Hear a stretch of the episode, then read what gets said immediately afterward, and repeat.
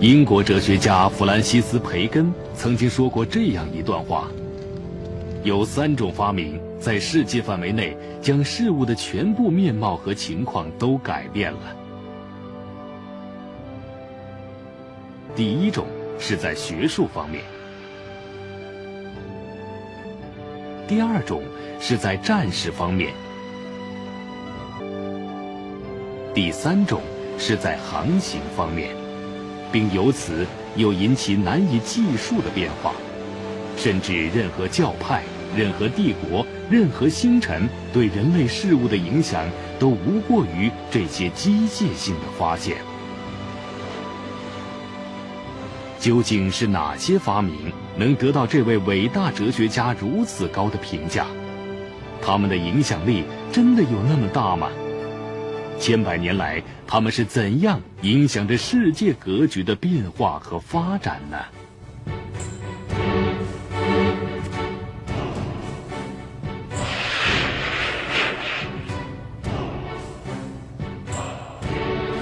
弗兰西斯·培根所说的三种发明，分别是印刷术、指南针和火药。最后再加上造纸术。就组合成为了中国享誉世界的四大发明，这也是中国之所以成为世界文明古国的重要原因之一。四大发明是在何时，在怎样的社会背景下被发明出来的？是谁，又是为什么会创造出这些发明？四大发明何时传入欧洲？它的出现对西方国家产生了怎样巨大的影响？这些发明在历史上又引起过哪些争议？后世各国又是怎样看待这些发明的呢？纸的发明是中国在人类文化的传播和发展上所做的无与伦比的宝贵贡献。史籍上。关于造纸术最早的铭文记载始于《后汉书·蔡伦传》。在纸出现之前，人们多是用古木书写记事。随着社会经济的发展，需要记事的内容越来越多，迫切需要一种轻便、便宜、便于书写的纸张。正是在这样的背景下，一位名叫蔡伦的人。对原有纸张进行了革新，在原料上除使用破布、旧渔网，还采用了来源广泛的树皮，进行淘洗、切碎，再用石灰进行烹煮，使植物纤维分解得更加彻底，大大提高了纸的质量。公元一零五年。蔡伦把这种纸献给汉和帝，自此天下尊之为蔡侯纸。尽管造纸术早已和蔡伦这个名字紧密相连了，但后人并不认为是蔡伦发明了纸，这是为什么呢？早在三千五百多年前的商朝，中国就有了可以写字的纸。这种纸其实就是龟甲和兽骨，刻在龟甲、兽骨上的文字被称为甲骨文。后来，人们渐渐用竹木片替代龟甲、兽骨，简称为竹木简。但甲骨和竹简都很笨重。到了富庶的西汉时期。宫廷贵族开始用丝帛或棉纸写字，但是这种纸价格昂贵，只能供少数王公贵族使用，无法普及开来，所以才有了蔡伦在原有纸张的基础上进行了改良。因此，蔡伦只是对纸进行了升级换代、批量生产。造纸术的发明与传播，使文字载体的成本大幅下降，知识在平民中得以普及，从而极大的推动了文化的发展。但这位造纸术的发明者，最终却如烟尘般消失在历史中。史书中对他的记载少而模糊，甚至有人质疑是否有蔡伦这个人。那么，蔡伦确有其人吗？答案是肯定的。历史记载，蔡伦是名太监，发明了造纸术后，皇帝对他进行了很高的嘉奖。但有美好的开端，未必会有圆满的结局。后来，蔡伦参与了宫廷政变，受到牵连。最后，蔡伦在自己的家中穿上华服，服毒自尽。造纸术的传播并未因蔡伦的离去而停滞。五百年后，也就是公元七世纪初，造纸术开始传入朝鲜、日本；八世纪传入阿拉伯，十四世纪传到意大利。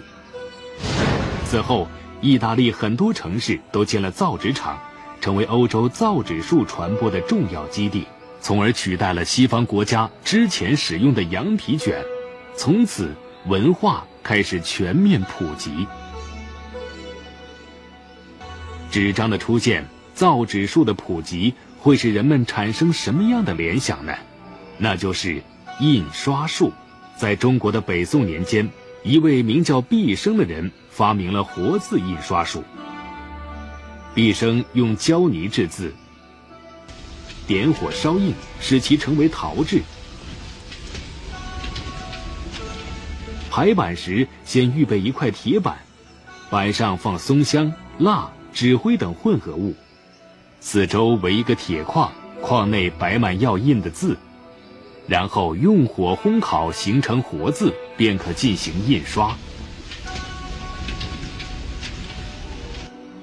活字印刷工艺简单，使用方便。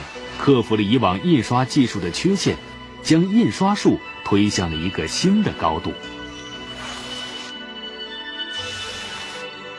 但作为四大发明，有人却对活字印刷术的技术含量提出质疑。质疑的依据是什么呢？这就需要提到历史上另一个发明了铅活字印刷术的德国人约翰·古登堡。毫无疑问。最初的活字印刷是由毕生所发明的，这一发明不仅对中国的文化发展提供了帮助，也加速了欧洲社会发展的进程，为文艺复兴的出现提供了便利条件。活字印刷传入西方后，在活字印刷的基础上，约翰·古登堡进行了改良创新。铅活字印刷术的发明，在人类历史上同样具有划时代的意义，对西方国家的飞速发展具有不可估量的推动作用。自古以来，人们一直渴望走出家门，到广阔的世界中去看一看，而世界之大却使人望而却步。直到指南针的出现，仿佛为人类插上了飞翔的翅膀。有机会看到更辽阔、更美丽的世界。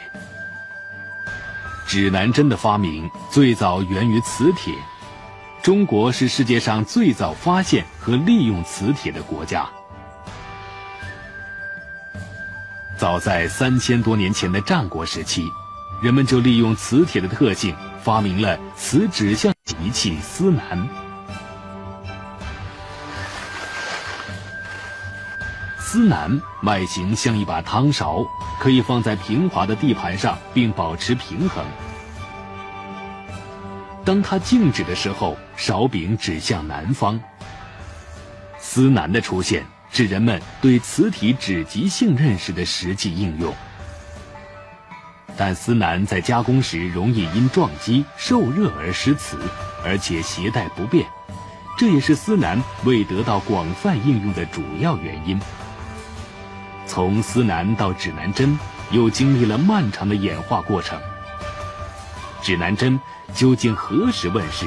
历史上并没有一个明确的记载。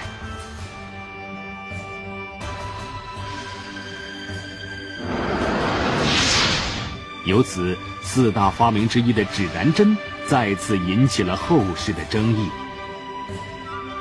质疑者认为，如果从定义发明的本质来说，要称得上是一项发明，必须具有一定程度上的技术含量，付出高水平的智力劳动。而对磁石指南的发现，只不过是对一种最原始的认识和发现而已。唯一所做的，不过是对磁石的外形进行了艺术加工，并没有什么科技含量。与其说发明，不如说发现。这种说法也许不无道理，但从当时古老的社会时期和落后的社会背景来看，磁石的发现乃至由此诞生的罗盘等工具，却是为人类社会的进程起到了非常大的作用。随着指南针的普及，利用指南针所衍生的一系列先进定位方法。使中国的航海事业达到了相当发达的程度。尤其到了宋朝，政府的一大部分收入都来源于航海贸易，因此也有“海上丝绸之路”的美誉。而后，西方的哥伦布发现新大陆等壮举，无不源于中国磁铁的发现和指南针技术。如果说四大发明中这三项发明都是在社会需求之下所诞生出来的话，那么还有一项发明，则是误打误撞所产生的伟大发明。这是怎么回事呢？中国对世界影响最大的事物，莫过于火药的发明。但火药的发明最初却源于偶然。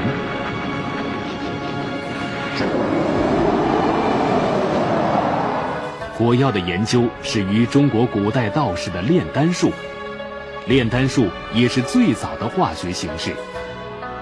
炼丹家炼丹的主要目的，并不是为了发明火药，而是为求长生不老药。这就是火药发明的偶然性。那么，神奇的火药究竟是怎样被发明出来的呢？唐初名医兼炼丹家孙思邈在《丹经内服硫磺法》中记有：将硫磺、硝石研成粉末，放在沙罐里，掘一地坑，放罐在坑里，用土填实，将皂角点燃，燃烧硫磺和硝石，等到不起焰火，再拿木炭炒，最后趁还没冷却取出混合物。这一火药炼制过程叫伏火。目的是去掉它们的猛毒。因炼丹伏火所使用的材料多是易燃易爆材料，因此引起失火的事故也时有发生。《太平广记》记载，隋朝初年，一个叫杜春子的人拜访一位炼丹老人，当晚住在老人家。半夜，杜春子梦中惊醒。看见炼丹炉内有紫烟穿屋上，顿时整个房屋燃烧起来。这便是炼丹家配置易燃药物时引发的火灾。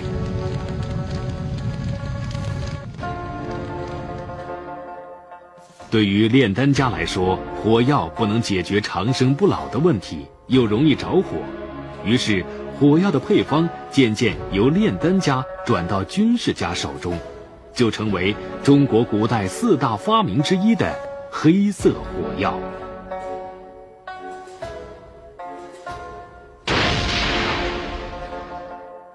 火药发明后，中国便开始用火药制造兵器，包括霹雳火球、火药剑和火炮等。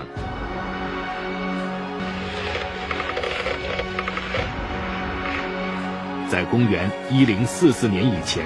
北宋军队已装备有多种原始的早期火药兵器，表明在北宋时期，官营手工业中已经能成批量的生产火药，并用以制造兵器了。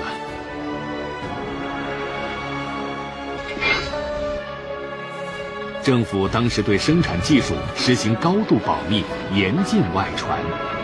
随着技术的不断提高，明朝在作战火器方面。发明了多种多发火箭，这是世界上最早的多火药筒并联火箭，它与今天的大型捆绑式运载火箭的工作原理相近。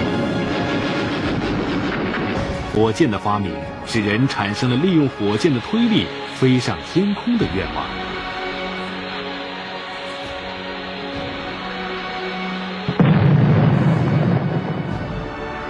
十四世纪末。明朝一位异想天开的勇敢者万虎，坐在装有四十七个最大火箭的椅子上，双手各持一只大风筝，试图借助火箭的推力和风筝的升力实现飞行的梦想，但最终却被炸得粉碎。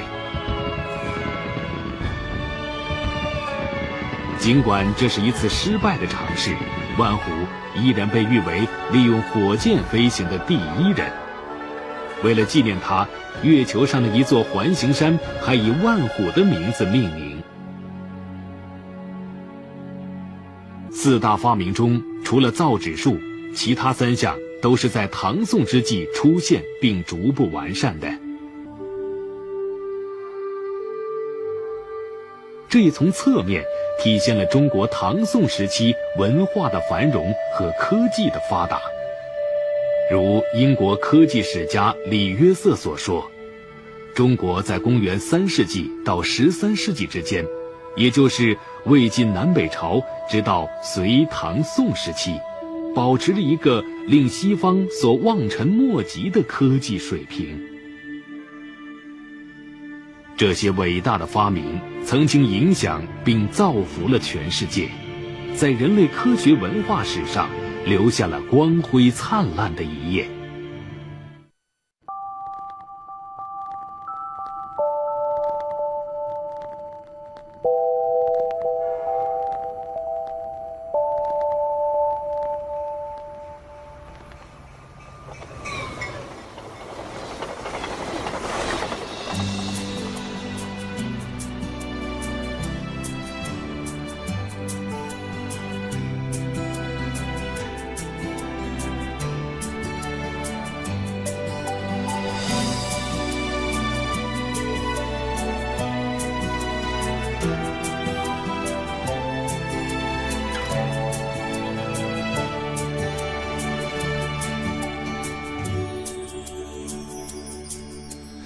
滴答滴答的每秒，你就是我的心跳。在你旋转的时光里，我和你一起奔跑。你的南疆春来早，我的北国瑞雪飘。你的东海鱼儿欢跳，我的戈壁驼铃摇。